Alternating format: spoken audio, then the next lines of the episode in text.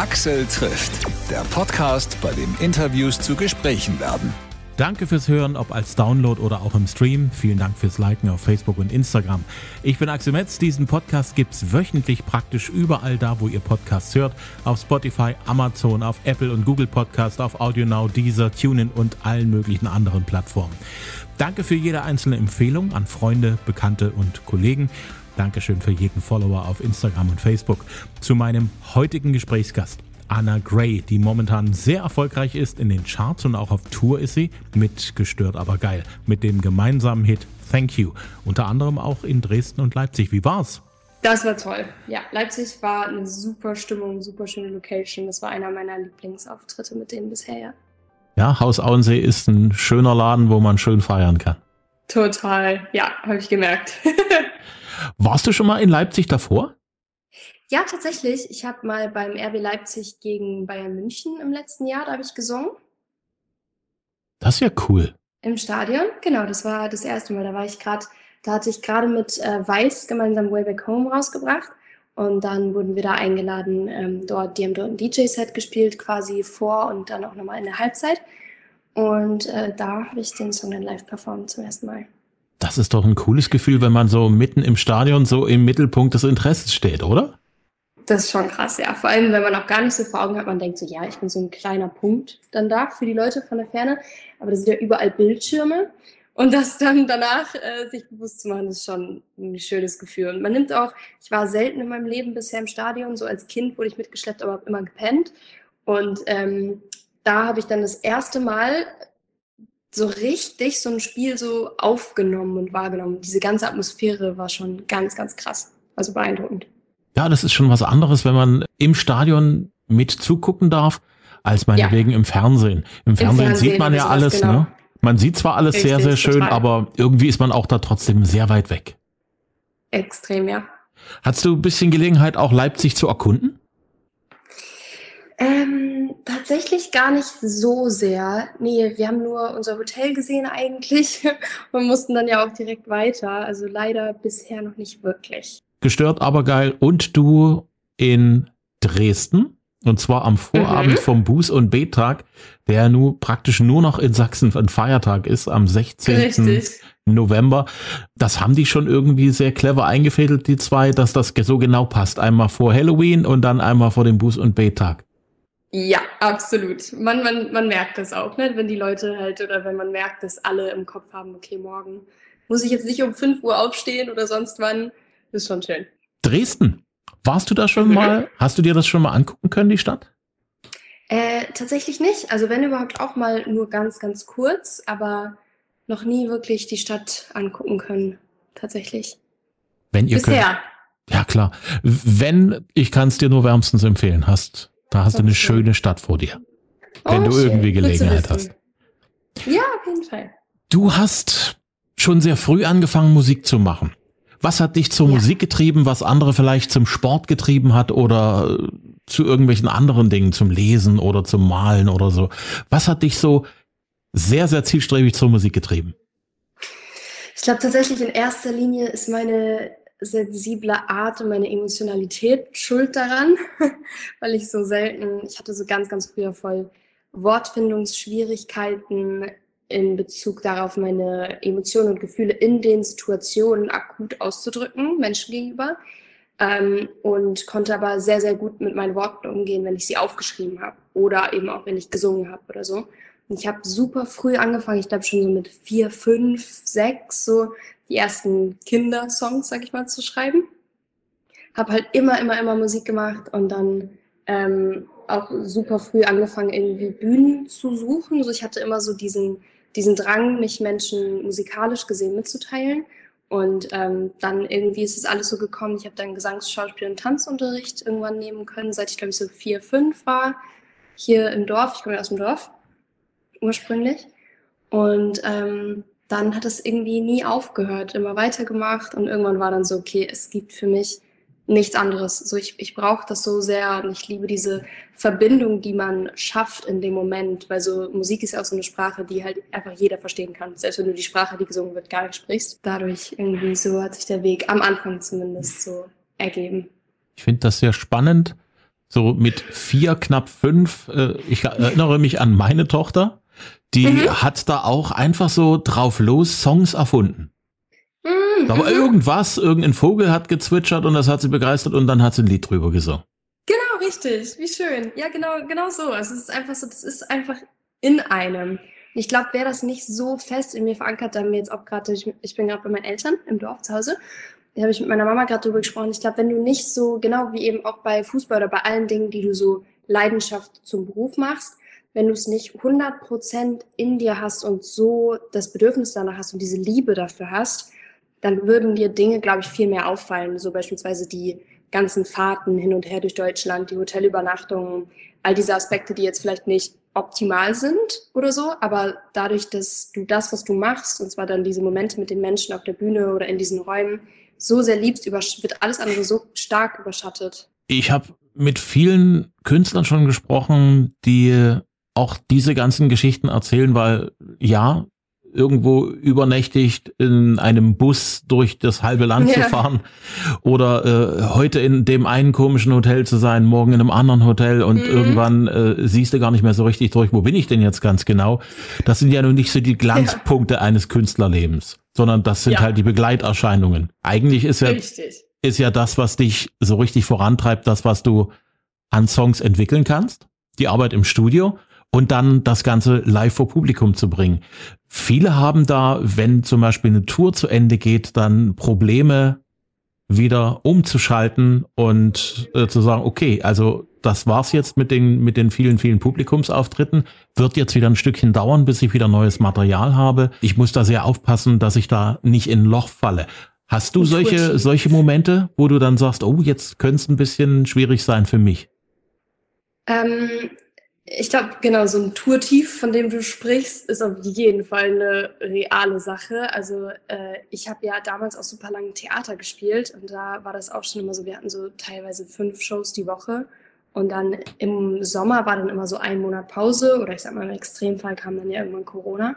Und du merkst schon, dass dir ja ein Riesenstück deiner Identität auf einmal fehlt oder nicht mehr da ist.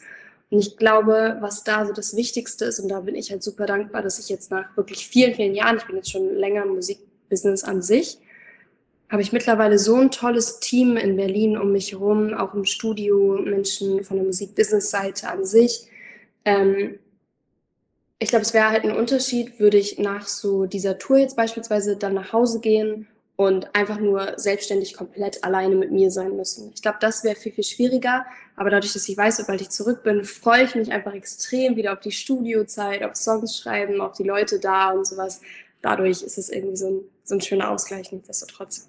Was mir gerade so auffällt beim Zuhören, du hast eine unglaublich positive Ausstrahlung. Danke. Du strahlst auch akustisch gesehen. Ist dir das in die Wiege gelegt worden oder hast du auch so deine schwierigen Momente gehabt im Leben, wo du sagst, ja, da hatte ich, da hatte ich schon einige Kämpfe durchzustehen, auch mit mir und meinen Problemen? Auf jeden Fall. Also ich glaube, auch so jeder, der ähm, meine eigenen Songs oder viel auch ähm, mir auf Social Media beispielsweise folgt, weiß ja auch, dass ich super viel über psychische Erkrankungen beispielsweise spreche. Und ähm, ich glaube, dass einerseits bin ich so, meine Mama ist auch so ein super herzlicher Sonnenscheinmensch, mein Opa ist oder war das auch. Und ähm, dazu kommt aber dann, dass ich in der, meine, also eigentlich den größten Teil meiner Jugend schon super, super doll gestruggelt habe, beziehungsweise wirklich lange auch sehr schwer krank war. Dann war ich lange ähm, eben in Kliniken, Klinikaufenthalten, super lange in Therapie. Und ich glaube, gerade dadurch, dass ich eben so früh, sag ich mal, diese Art von Krankheit durchgestanden ähm, habe, gemeinsam mit eben meiner Mom an meiner Seite, habe ich so viel Kraft daraus geschöpft, weil so jeder, der irgendwie jemanden kennt oder selber vielleicht mal unter Depressionen, Essstörungen, Süchten, was auch immer gelitten hat, weiß, dass das wirklich ein langer Prozess ist, bis man davon heilen kann und dass man selber eben so, so, so viel Energie da reinlegen muss, weil es wird, es kann einem keiner abnehmen und es ist jetzt auch nicht unbedingt wie ein Knochen, der, wenn du ihn stilllegst, von alleine irgendwie wieder heilt, sondern es fließt schon super viel Arbeit da rein, seine Seele wieder zu reparieren. Und ich glaube, durch diesen ganzen Prozess, ich weiß einfach Dinge sehr zu schätzen. Und ich weiß, dass es nicht selbstverständlich ist, gesund zu sein, selbstverständlich ist, dass, ähm, ich sag mal, meine Seele in Anführungsstrichen jetzt gesund ist. Mhm. Und genau, ich glaube, das, das ist das, was dir, was du zu spüren bekommst gerade. Danke. ähm, wie viel Arbeit hast du dabei übernehmen müssen bei deinem Heilungsprozess und wie viel konntest du auf Unterstützung setzen? Oder sagen wir mal so, vom Verhältnis her, was war, was war wichtiger? Dass die Hilfe bereitstand für dich oder dass du die Hilfe auch genommen hast? Richtig schöne Frage. Tatsächlich, ich glaube, im Endeffekt ist es wirklich ein 50-50. Also ich glaube, der erste wirklich wichtige Schritt, weil ich hatte am Anfang schon mal so, als ich es für mich behalten habe, weil es ist ja auch mal so ein Charmding, du willst nicht darüber sprechen und so weiter, denkst, du wirst vielleicht nicht verstanden, nicht gehört. Und am Anfang ist ja so der erste wichtige Step, dass du darüber sprichst, dass du dir Hilfe suchst, egal wen. Hauptsache, du sprichst es einmal aus und ähm, sagst offen, okay, ich brauche irgendwie Hilfe. Bei mir war es damals meiner Mama. Also ich habe meiner Mama an, ich glaube, kurz vor meinem 15. Geburtstag final gesagt, so, dass ich seit Jahren einfach nicht mehr klarkomme und mich ihr geöffnet. Und sie hat mir dann am Ende geholfen, äh, die richtigen Ärzte zu finden, Psychologen zu finden. Am Ende haben die mir dann wiederum geholfen, Therapieplätze zu finden.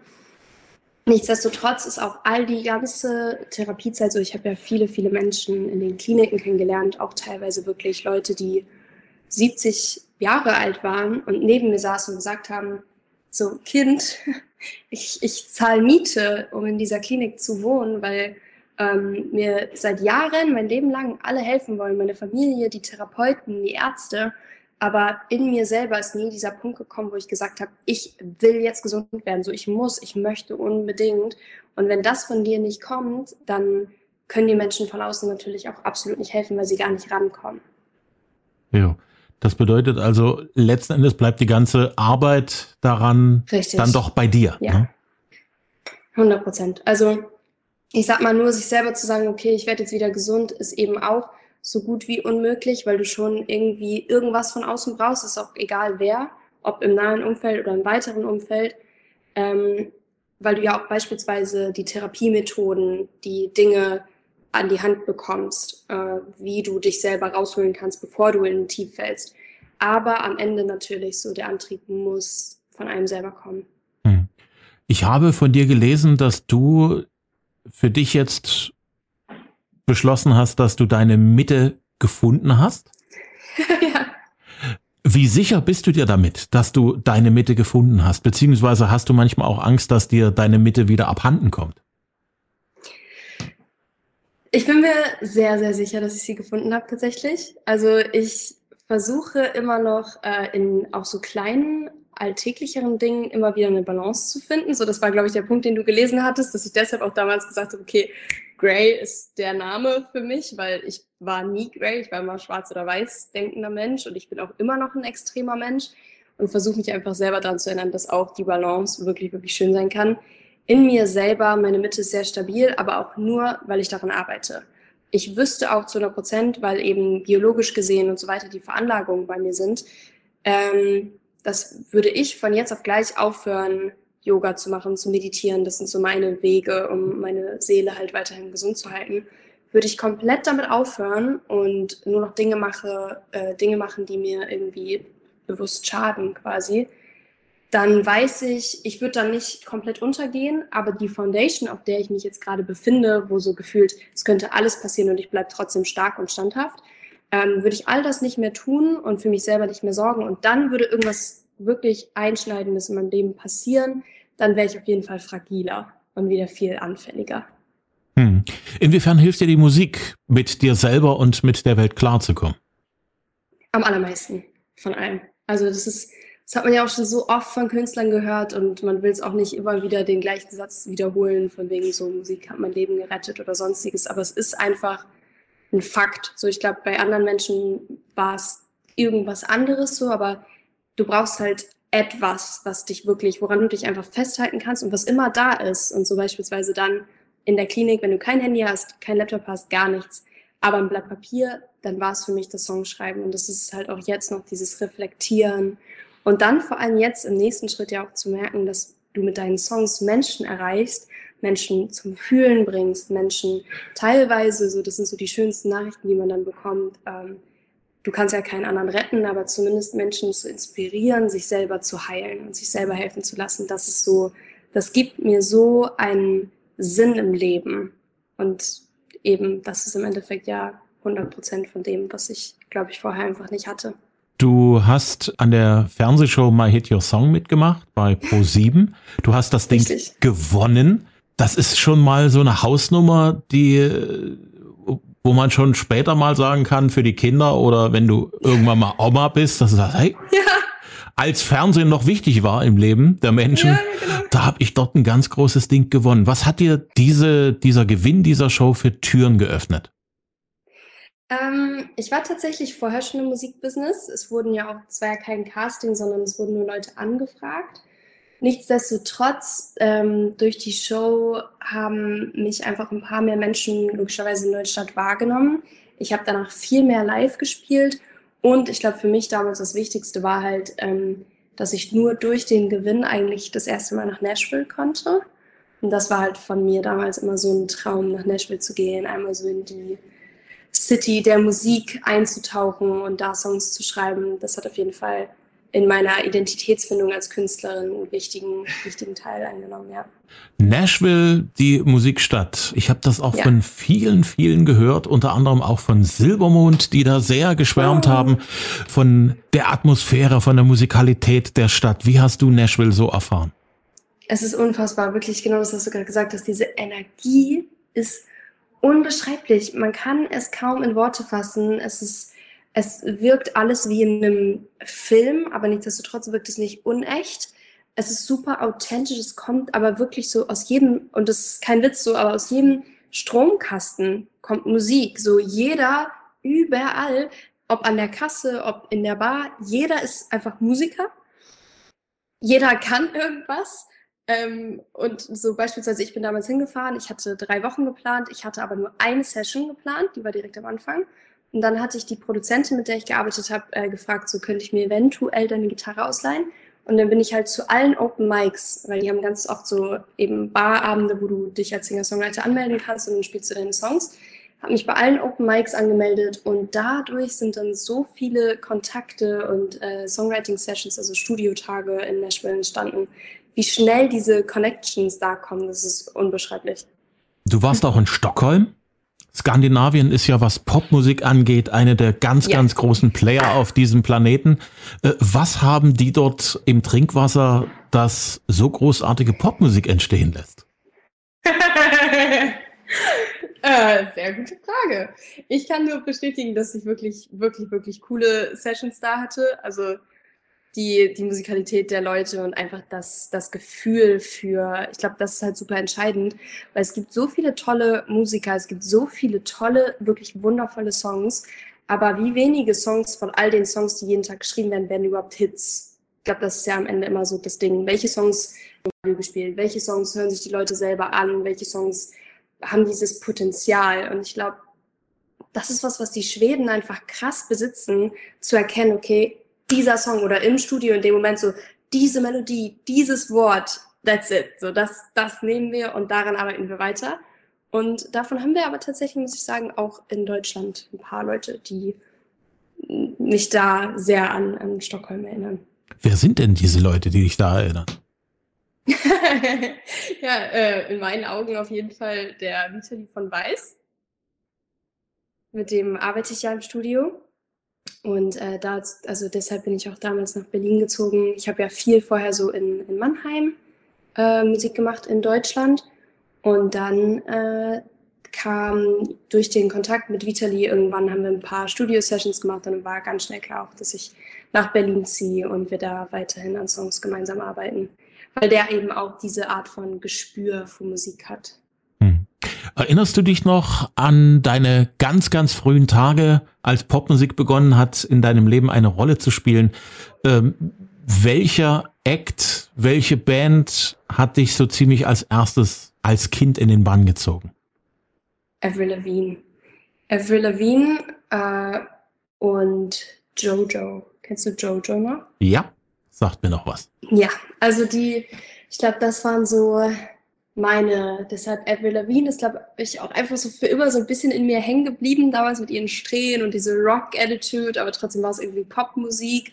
Ähm, sie auf jeden Fall mein absolutes Idol, so als Kind damals. Und äh, Jojo auch, die ist ja leider dann super lange aus Musik, bis es erstmal verschwunden. Aber so auch ihre Songs damals waren, das war für mich beides sowas, wo ich gesagt habe, okay, das möchte ich auch. es ist, wenn man Kind ist, am Anfang so, man hört ja eigentlich das, was die Eltern so hören, einfach mal so mit. Mhm. Und meistens findet man als Kind das auch ganz gut, was die Eltern so hören, mhm. bis man dann irgendwann anfängt, sich zu emanzipieren. Das ja. ist ja dann so meistens mit dem Einstieg in die Pubertät geht das dann los, dass man so seinen eigenen Kram entdeckt und dann das von den Eltern ist, ist dann irgendwann nicht mehr so cool. Ich habe die Erfahrung gemacht, später entdeckt man dann die Dinge, die man so aus Elternzeiten vielleicht gemocht hatte, wieder. Gibt's da so Musik, die bei deinen Eltern lief, die dich heute wieder abholt? Auf jeden Fall. Ich habe es aber tatsächlich gar nicht mal so sehr aus den Augen verloren. Ähm, und zwar bei meiner Mama, von uns beiden war Nena immer die Queen. Wir haben immer, also ich bin mit meiner, mit meiner Mama aufgewachsen und wir haben immer Nena gehört, wir haben immer Nena Songs gesungen, hier im Wohnzimmer getanzt dazu und das hat sich auch nie verlaufen. Also da, da kam tatsächlich nie die Phase, wo ich es dann mal abgelehnt habe oder so. Und auch bis jetzt noch, wenn irgendwo 99 Luftballon kommt oder irgendein anderer Song, äh, sind wir sofort am Start. Und tatsächlich von äh, ihrem Partner, also von meinem Stiefpapa, der hat mich ganz doll an die Rockmusik herangeführt. Und das sind, glaube ich, ja auch so Dinge, die ich, auch wenn ich Popmusik mache, ist mein Songwriting oft doch eher der wenn du es kategorisieren möchtest oder müsstest, eher Rockmusikartig. Und ähm, ja, das habe ich auf jeden Fall durch ihn. Und das ist so die, die Mischung, glaube ich. Gibt es so eine, eine Rockband, wo du sagst, wenn, wenn mir danach ist, das höre ich mir bewusst an, beziehungsweise wenn es im Radio kommt, da drehe ich auch mal auf? Äh, Stone Sour auf jeden Fall. Liebe ich. Linkin Park halt logischerweise, ne? Ist im Endeffekt ja auch viele Songs eher Pop-Rock als komplett Rock. Aber Linkin Park ist schon so, das war so das auf jeden Fall, was damals, wenn äh, mein Stiefdad das gehört hat, mein Herz einfach so. Die Songs habe ich auch schon oft live irgendwo gesungen. Ähm, ja, und viele weitere, aber das sind eigentlich so die, die Main-Dinge, die ich auch wirklich viel höre. Ja. Du als Songschreiberin hast ja bestimmt auch immer irgendwo Leute, zu denen du aufgeschaut hast, national oder auch international. Gibt's da so ein, zwei Namen, wo du sagst, ja, also da, wo die sind auf ihrem Level des Songschreibens und auch meinetwegen auch das Interpretieren des eigenen Songs, da möchte ich noch hin. Auf jeden Fall äh, im, in Richtung Pop Julia Michaels. Julia Michaels ist ja so super, irgendwie so die Queen von, von Storytelling. Die hat so eine ganz, ganz eigene Art, ihre Lines zu verbinden und die Worte zu wählen und sowas. Das liebe ich halt einfach Worte, die nicht zu perfekt sind. Äh, Emily Sondé beispielsweise ist auch eine Sängerin und ihre Songwritings sind auch super, super viel Herz, einfach so ähnlich wie, ich sag mal nur Amy Winehouse Richtung, halt super nicht dieses, was wir ja heute oft haben, so diese Haltung, so ja, ist mir egal, mach deinen eigenen Scheiß, ich bin hier nur für mich, sondern eher so dieses, okay, ich reiß mein Herz raus und leg es für dich auf die Straße, wenn du willst, so dieses Emotionale einfach. Das ist schon so das, wo ich super viel, glaube ich, von, von abgucke und versuche zu lernen. Hm. Amy Winehouse ist da, glaube ich, durch den ganzen Rummel, den es dann in ihrer Spätphase gab und ihren Niedergang als Künstlerin, wenn man die Songs an sich nimmt, die sind, wenn man den ganzen Hype weglässt, der heute nicht mehr ja. da ist, großartige Musik, oder? Absolut. Gibt's für dich einen Song, wo du sagst, der ist so perfekt. Das ist so für mich der ideale Song. Ja, es gibt tatsächlich mehrere Songs, da habe ich schon mal drüber nachgedacht. Ich denke immer im Sinne von, welchen Song hätte ich gerne geschrieben? Ja. Welcher Song wünschte ich wäre meiner? Und ähm, das ist jetzt ein bisschen weg von dem wirklich perfekten, perfekten äh, Song in eine ältere Richtung, sondern eher im, im neueren 2000er Pop-Game und das wäre für mich so äh, Since You've Been Gone von Kelly Clarkson. Den Song. Den hätte ich gern gehabt. das glaube ich. Der Song hat wirklich etwas. Ja. Der ist irgendwo tatsächlich in Deutschland so ein kleines bisschen unterbelichtet geblieben. Mhm. Eigentlich ist das so eine großartige Nummer. Die ist zeitlos. Ja. Sie hat trotzdem ihre Zeitzitate, auch vom Sound her. Total. Es ist einer der perfekten ja. Popsongs der 2000er, das stimmt. Absolut. Absolut. Absolut. Auch wie du das live performen kannst, die ganze Mischung zwischen Pop, aber auch Rock-Elementen, ist für mich einfach so, für mich persönlich perfekt. Hm. Du hast Bloodline draußen? Mhm. Wie ist es zu dem Song gekommen? In welcher Situation hat sich für dich der Song so materialisiert? Äh, wir waren tatsächlich im Studio. Also wir sind eigentlich meistens so unter der Woche im Studio bei eben äh, Weiß alle gemeinsam. Und wir schreiben oft einfach, sobald irgendwer eine Melodie oder Textidee hat, dann einfach einen Song und manchmal gibt man den dann an andere Artists oder so verbindet die mit DJs. Und bei Bloodline war dann tatsächlich der Punkt, ich hatte das Wort Bloodline. Ich habe überall so kleine Tattoos auf meinem Körper. Ich glaube mittlerweile so um die 20, bisschen mehr vielleicht. Und ich wollte das Wort Bloodline mir eigentlich tätowieren. Und dann, äh, bevor ich mir was tätowiere, mache ich mir schon ein bisschen Gedanken darüber, okay, was bedeutet das für mich eigentlich? Und dann habe ich so drüber nachgedacht, wie krass es eigentlich ja ist, dass in unserer gesamten Blutlinie oder Familienbahn, wie auch immer, das der einzige Part, den wir uns bewusst aussuchen, unser Partner ist, weil die Kinder entwickeln sich ja, wie sie sich entwickeln. Da kannst du ja nur bedingt Einfluss drauf nehmen. Die Leute, die davor da waren, waren auch schon da. Und deinen Partner suchst du dir ja wirklich aus. Und dann bin ich so ein bisschen in dieses Rabbit Hole so reingegangen und habe so drüber nachgedacht und war dann so krass, irgendwie, darüber müsste ich mal einen Song schreiben, auch als Reminder an mich selber.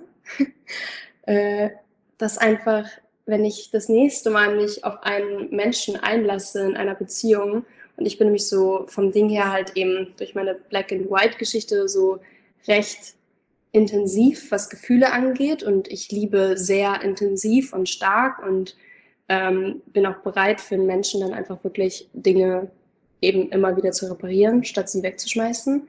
Und mir einfach aber vorher, bevor ich mich so sehr auf einen Menschen einschieße, drüber, mir drüber im Klaren zu sein, okay, das ist aber dann der Part in deiner Blutlinie, hoffentlich, wenn alles gut läuft, den du dir bewusst aussuchst. Und so ist der Text vom Bloodline entstanden.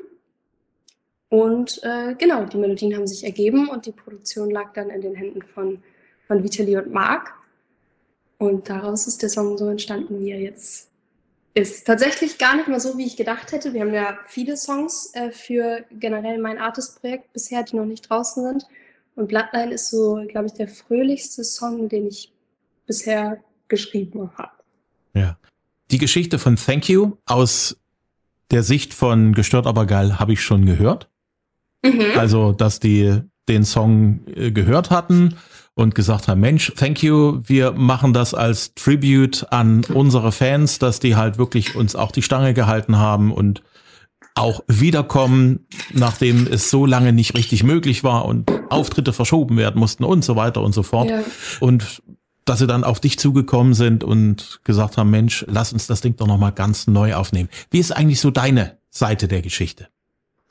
Ähm, bei uns war tatsächlich auch schon länger äh, Thank You im Gespräch, irgendwie, dass es ja diesen Song gibt und dadurch, dass ich halt so ein tiefgründiger Mensch bin, der halt viel das Leben so mit einer gewissen Haltung von Achtsamkeit und Dankbarkeit lebt. Irgendwie durch all das hat so dieser Song dann irgendwann so im Laufe der Zeit im Studio immer, wurde immer wieder zum Thema und dann haben wir das mal aufgenommen und ich war so, okay, irgendwie für mich persönlich in meinen Augen ist der Song extrem an eben meine Mama gewendet.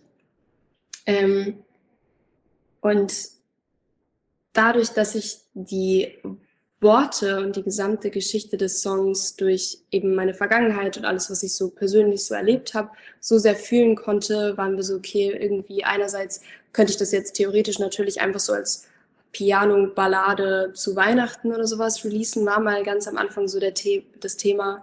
Und dann äh, kam aber eben auf einmal diese ganze Geschichte, die Energy auf einmal zusammen mitgestellt, aber geil, dass sie eben auch darüber nachgedacht hatten und wir dann im Gespräch waren und gesagt haben, okay, irgendwie wäre das eine ganz schöne Sache, weil dieser Song, der eh schon so tiefgründig ist, eine gewisse Leichtigkeit bekommt durch die Production, die halt eben mehr Dance ist als alles andere. Und am Ende waren wir, glaube ich, einfach alle happy mit dem Song. Und ich hatte persönlich gar keine Erwartungen, die offensichtlich stark übertroffen wurden, die Erwartungen, die nicht da waren. Und jetzt sieht man halt, sehen wir ja momentan jeden Abend, wie wunderschön einfach so dieses Zusammenspiel ist aus der Emotion und dieser Tiefgründigkeit in dem Song, aber auch dieser Leichtigkeit, dass sie überhaupt in einem Set von den Jungs gespielt werden kann. Und genau dieser Moment auf der Bühne am Abend, wenn dann die Leute im Publikum ihre Lichter anmachen und mitsingen, das ist einfach immer so, so krass herzergreifend. Also, ja. Das glaube ich dir aufs Wort, das sage ich dir. Du bist ein sehr musikalischer Mensch, du legst sehr viel Energie in deine Musik, jeden Tag aufs Neue. Was machst du eigentlich, wenn du keine Musik machst? Hm. Gibt's da noch äh, was, was du tust? Was dich interessiert? Kaum. nee, tatsächlich, ich tanze. Ähm, ich tanze eigentlich so immer, wenn ich mal eine Woche habe, wo ich weniger im Studio bin oder nicht unterwegs bin oder so, äh, tanze ich super viel. Und ansonsten eigentlich, ich bin, glaube ich, durch und durch einfach Künstlerseele so. Ich, ich liebe die Nacht. Wenn ich nicht tagsüber wach sein muss, dann äh, finde ich super viel Kraft irgendwie in der Nacht. Ich bin ein recht spiritueller Mensch, also ich mache super viel an Yoga und sowas. Und genau, dann am Ende, im Endeffekt, so jetzt beispielsweise bin ich ja auch ganz kurz nur für einen Abend, weil ich fahre gleich nach Hamburg ins Studio und morgen wieder nach Berlin ins Studio. Aber so immer, wenn ich dann mal Freizeit habe, fahre ich zurück zu meinen Eltern, verbringe die Zeit mit meiner Familie. Liest du gern? Mhm. Ja, tatsächlich so als Kind und Jugendliche gar nicht. Äh, aber mittlerweile lese ich super, super gerne und teile auch eigentlich immer so die Bücher, die ich gerade lese, auf äh, Instagram. Viel mit. Welches ist bis jetzt in deinem 22-jährigen Leben dein Buch? Uh, Stephen Pressfield ist, glaube ich, einer meiner Lieblingsautoren. Ähm, The War of Art. Logischerweise gerade für alle Menschen, die. Du musst ja gar nicht unbedingt ausführender Künstler sein, um eine Künstlerseele zu haben, sag ich mal. Ähm, dieses Buch kann ich, kann ich jedem nur raten. Oder 101 Essays uh, That Will Change Your Life, gibt es auch auf Deutsch, also 101 Essays, die dein Leben verändern werden. Das sind so 101 kleine Kapitel mit so eben kleinen Essays über bestimmte Themen, so warum braucht die Seele einen Körper oder auch viel mehr Basic. Ähm, ich habe kein Beispiel, aber auf jeden Fall über die unterschiedlichsten Themen immer so zwei, drei Seiten und dann so richtig intensiv und man lernt einfach. Und ich lese beispielsweise so eigentlich, ist so ein Teil meiner Morning Routine. Wenn ich aufgewacht bin, dann lese ich erstmal so ein, zwei Kapitel und dann gehe ich in den Tag. Und dann lerne ich jeden Tag halt einfach so ein bisschen, aber werde nicht erschlagen von Kapiteln, die irgendwie 30 Seiten lang sind quasi. Sehr cool. Sehr, sehr cool. Du verbringst viel Zeit zu Hause bei deinen Eltern, wenn es möglich ist. Wirst du dort auch Weihnachten verbringen? Auf jeden Fall. Ich liebe Weihnachten. Ich liebe Weihnachten. Ich war letztens in Berlin im äh, KDW und da ist diese Weihnachtsetage und ich habe direkt angefangen zu weinen. Ich liebe Weihnachten. Wir machen es das jedes Jahr so wunderschön. Wie sieht Weihnachten bei euch zu Hause in Familie aus, wenn du es mir verraten magst? Natürlich. ähm, wir haben tatsächlich damals immer hier, also bei meinen Eltern zu Hause gefeiert. Mein Opa ist aber leider seit neun Jahren schwer krank. Und äh, so mein Opa ist eigentlich eine der wichtigsten oder männlich die wichtigste Person so in meinem Leben schon immer gewesen. Und ähm, wir sind dadurch jetzt seit neun Jahren eigentlich an Heiligabend quasi immer bei meinen Großeltern. Und danach ähm, kommt quasi noch ein anderer Teil unserer Familie dann zu uns nach Hause. Ich bin aufgewachsen ohne, ich sag mal, ohne enge Geschwister. Ich habe Stief- und äh, Halbgeschwister und ich habe eine Freundin, die für mich so eine Schwester ist quasi, weil wir sind zusammen aufgewachsen und mit denen sind wir dann äh, Heiligabend spät immer noch gemeinsam. Und das ist eigentlich so den Rest der Tage dann auch irgendwie Familie. Früher war halt immer Theater oder sonstiges. Oft ist halt dann auch irgendwas, ich sag mal, Arbeitsmäßiges oder Musikmäßiges noch da. Aber ansonsten komplett Family zu Hause mit meiner Katze. Die lebt hier bei meinen Eltern. Also Weihnachten für dich auch in allererster Linie ein Fest, wo man die Familie feiert. Absolut. Gemeinsam alle zusammen sein. Wir haben alle ein so beschäftigtes Leben, sage ich mal, sind alle super viel unterwegs und dann an Weihnachten kommt man einfach wirklich mal so zusammen und runter. Und dann ist auch egal, wie oft der Strom äh, ausgeht, weil das Raclette-Gerät nicht funktioniert und alle Sicherungen rausfliegen, das hatten wir auch schon. Aber das sind so dann so die, die Kleinigkeiten. Alles andere ist eigentlich egal, Hauptsache wir sind alle hier. Ja. Welche Rolle spielt Essen in deinem Leben? Äh, tatsächlich habe ich, glaube ich, eine ganz besondere Einstellung auch zu Essen, eben durch meine Vergangenheit. So, ich hatte ja super früh eine sehr, sehr schwere Essstörung, so über Jahre. Und ich habe halt nach dieser Essstörung eigentlich einfach nur gelernt, Essen für das zu sehen, was es ist und auch dafür super doll schätzen zu lernen. Und ich esse, ich würde mal sagen, gar nicht mehr aus Emotionen, was ja logischerweise viele von uns machen oder auch immer gemacht haben, sondern versuche wirklich darauf zu achten, okay, was braucht mein Körper? Also natürlich, ich bin absolut nicht perfekt und wenn man dann mal eine Woche auf Tour ist, irgendwie vergisst man es dann mal oder ist da auch irgendwas, was halt irgendwie sein muss. Aber ich bin beispielsweise vegan schon super, super lange und versuche wirklich meinem Körper halt einfach das zu geben, was er braucht und nicht irgendwie aus Emotionen zu essen. Hm. Kochst du auch? Hm. Nicht wirklich. Alles klar. Ich kann Gericht, ich kann Lasagne, vegane Lasagne. Und ansonsten, ich bin so ein super, ich liebe so Salate und so Rohkost, ich liebe Ofengemüse, alles, was jetzt nichts an sich mit Kochen zu tun hat. Ich backe gerne, ich mache gerne so gesunde Sachen im Ofen oder so, aber Kochen ist nicht meine Stärke tatsächlich. Vielleicht wird's das noch. Vielleicht, ja. Das Jahr ist ja praktisch fast schon rum. Wir haben nicht mehr viel hin bis zu Weihnachten, bis zum Jahreswechsel. Wenn du 2022 für dich so ein bisschen Revue passieren lässt, was hat das Jahr für dich ausgemacht? Wie fühlt sich das Jahr jetzt, wo es fast rum ist, für dich an?